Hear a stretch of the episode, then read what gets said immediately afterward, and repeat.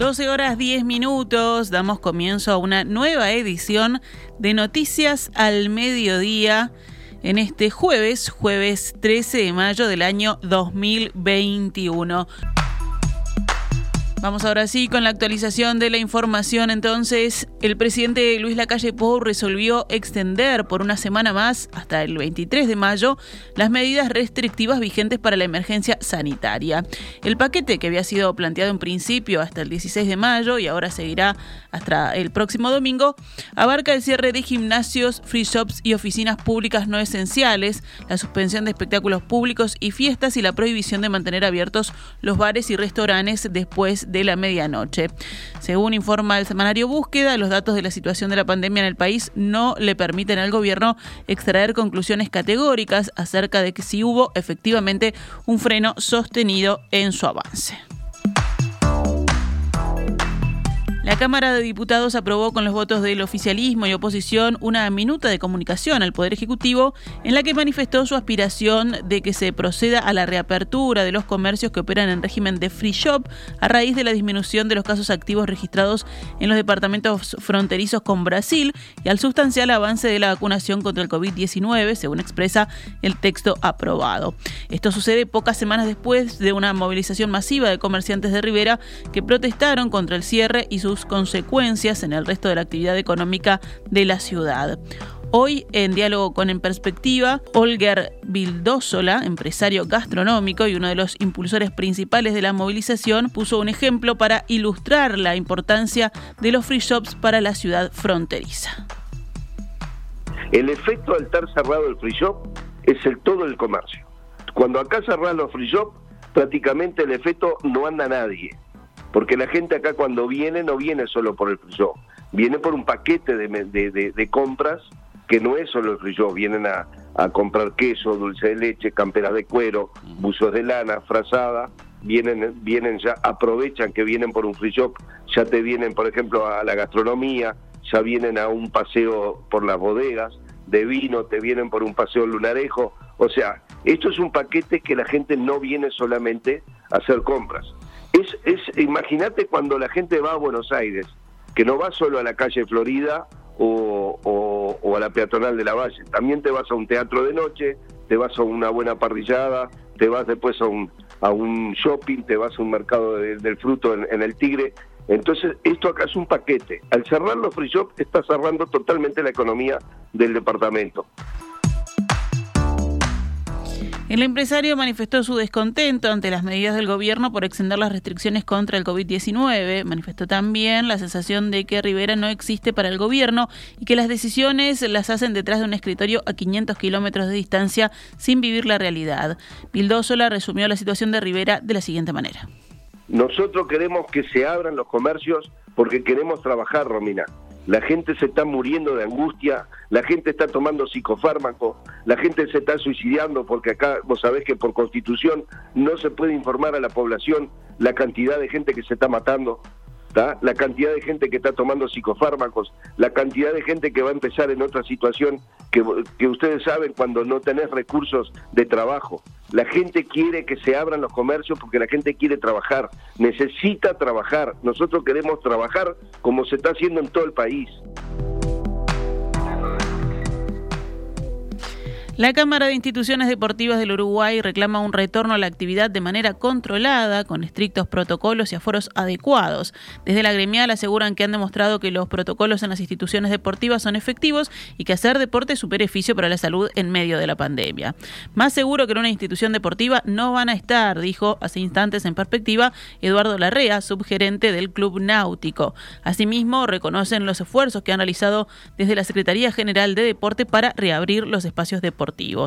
Pese a esto, la REA aseguró que lo que piden las instituciones es que la reapertura no sea parcial, con actividades restringidas, ya que los costos operativos no bajan. Por este motivo, solicitan una reapertura total, pero con aforos limitados y estrictos controles.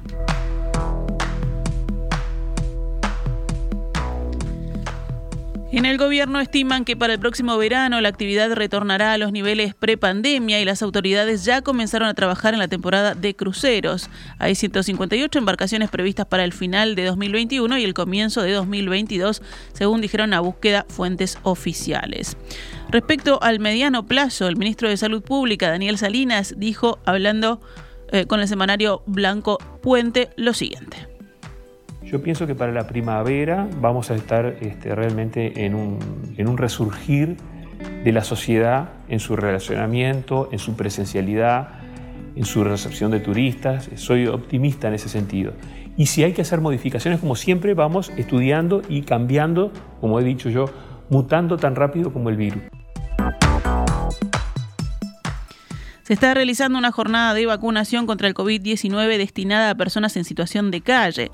Unas 200 personas que viven en la calle podrían vacunarse hoy en Montevideo, según la estimación de las autoridades de los Ministerios de Salud Pública y de Desarrollo Social, que han organizado justamente esta instancia de inoculación. La directora nacional de Protección Social del Ministerio de Desarrollo, Fernanda Ausberg, informó que hay tres equipos móviles que recorren las calles de la capital para trasladar a quienes lo deseen hasta los puestos instalados en La Trama y la Casa de las Ciudadanas, dos centros diurnos de la Intendencia de Montevideo. El gran problema era que teníamos que buscar la forma para poder asegurar luego la segunda dosis, para poder contactarlos de alguna manera para que dentro de cuatro semanas podamos dar la segunda dosis. Entonces esta fue la mejor, el mejor camino que encontramos para, para viabilizar esa situación. Vamos con otros temas del panorama nacional. Uruguay anunció hoy la emisión de un nuevo bono global en pesos con vencimiento en el año 2031 y la reapertura de su bono global en dólares con vencimiento final también en 2031. Al mismo tiempo, el país ha anunciado el inicio de una oferta de recompra de ciertos bonos globales en pesos y dólares.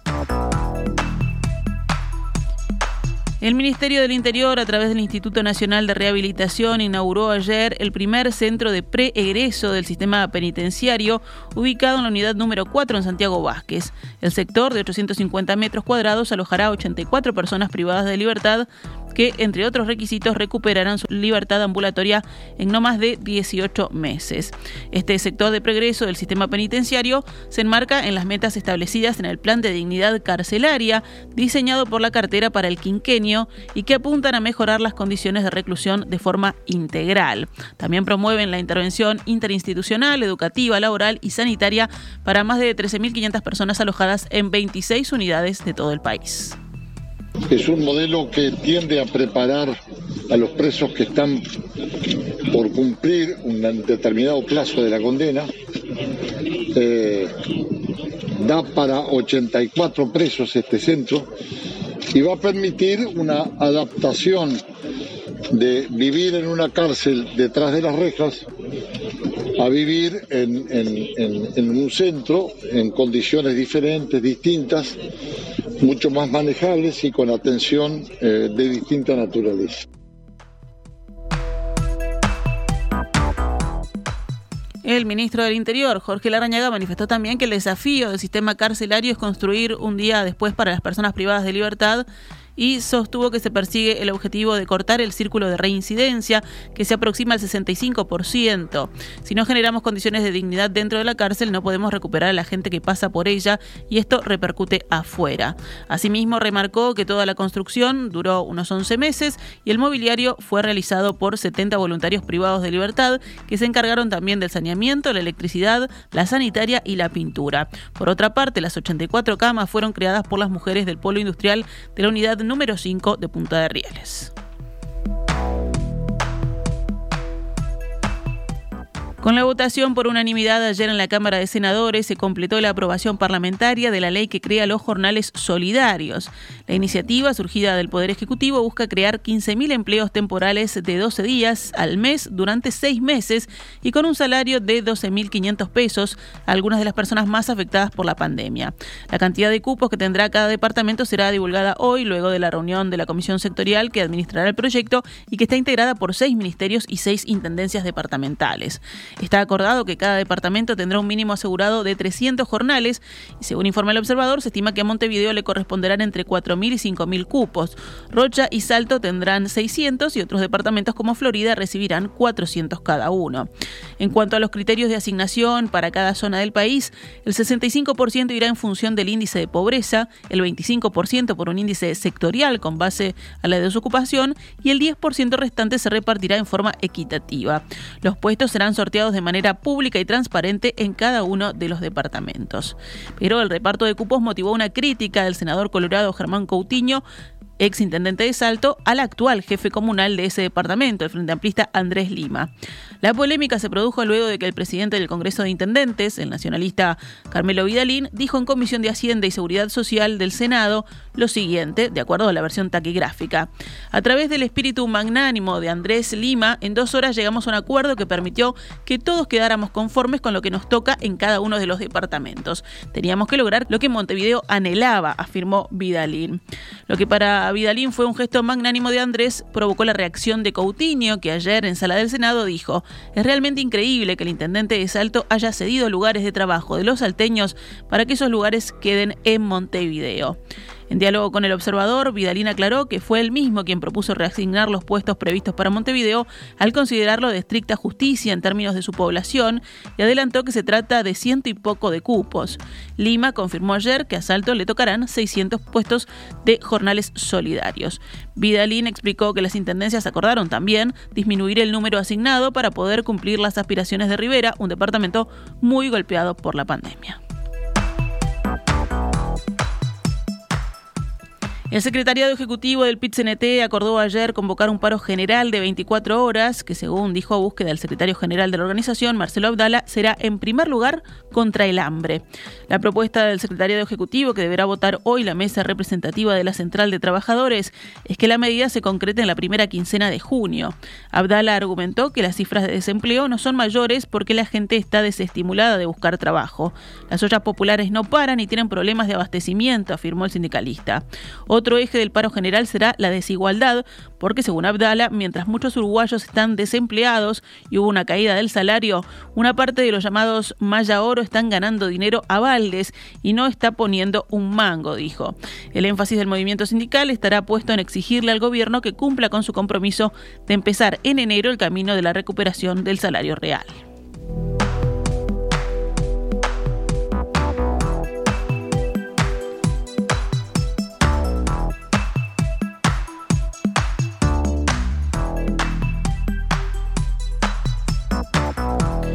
La Unión de Exportadores planteó reparos al acuerdo del gobierno con Katun Nazi de extensión hasta el año 2081 de la concesión al grupo belga para explotar, en sociedad con la Administración Nacional de Puertos, la terminal especializada en contenedores del puerto de Montevideo.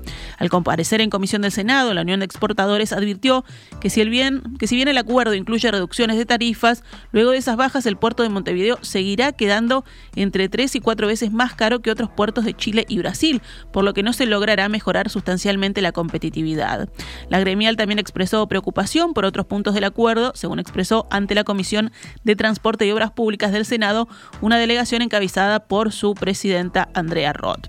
Los exportadores objetaron, por ejemplo, que el nuevo régimen de gestión permite nuevos conceptos o rubros a cobrar sin necesidad de autorización previa de la autoridad reguladora, que los precios que la terminal cobra a los buques ya no tienen tope, lo que podría llevar al aumento de los precios actuales o a la inclusión de nuevos rubros que sean trasladados por el armador a la carga y que no se establecen objetivos de competitividad para la terminal, mientras que sí se establecen para la Administración Nacional de Puertos.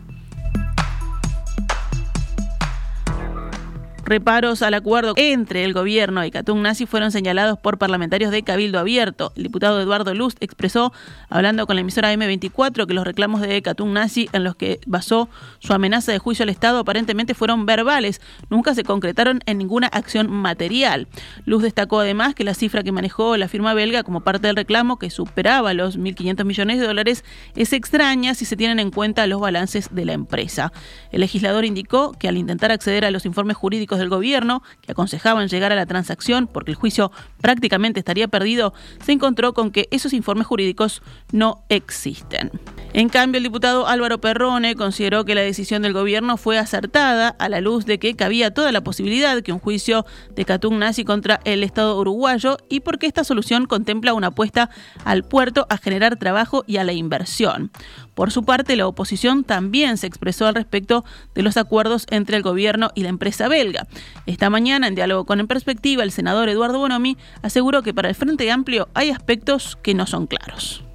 Y lo primero que nos, llama la atención es el modo de aproximación al tema, el modo de aproximación es eh, para tratar de evitar un supuesto juicio que no fue iniciado y, no desde una posición país respecto a la, navegación, los puertos, el sistema multimodal de cargas.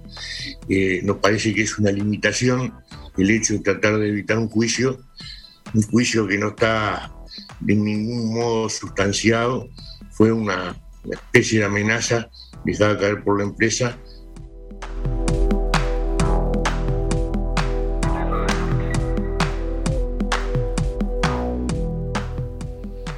El grupo Olmos, propietario entre otras cosas del canal de noticias argentino Crónica TV, inició las negociaciones para comprar la filial de Telefónica en Uruguay, según anunció la empresa en un comunicado.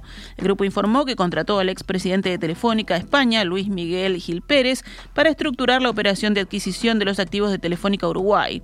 Este ejecutivo presidió Telefónica España entre 2011 y 2018 y fue el encargado de desarrollar el negocio de la compañía en América Latina desde el 2003 a 2011. Además, el grupo Olmos dijo que convocó al banco de inversión suizo UBS para estructurar el financiamiento de la operación. Previamente, otro grupo argentino había manifestado interés en comprar Telefónica Uruguay, el grupo Clarín Telecom, el mayor conglomerado de medios de comunicación de Argentina, que es propietario, recordemos, del diario Clarín, Canal 13, Cablevisión entre otros. Eso es lo que recuerda hoy el diario El País. El matutino agrega que incluso se habían reunido con el presidente Luis Lacalle Pou a fines del año pasado, a fines de noviembre del año pasado. El tercer interesado en Telefónica Uruguay es el megagrupo estadounidense Liberty, especializado en Internet y televisión cable, propietario de la cadena Discovery, entre otros. El Banco República informó que las empresas de los sectores más castigados por la pandemia, que son clientes de la institución, no tendrán que pagar cuotas ni intereses durante los próximos seis meses. La prórroga se aplica de forma automática para todos aquellos deudores por hasta 200 mil dólares que al 28 de febrero tenían créditos vigentes y no implica costo alguno para los clientes, según informó el Banco República. 12 horas 28 minutos. ¿Cómo cotiza el dólar en pizarra del Banco República a esta hora? 42 pesos con 95 a la venta y 45 con 35 a la compra.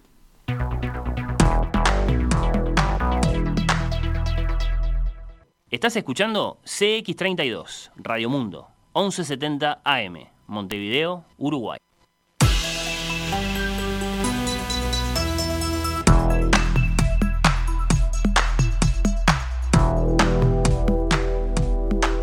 12 horas 31 minutos.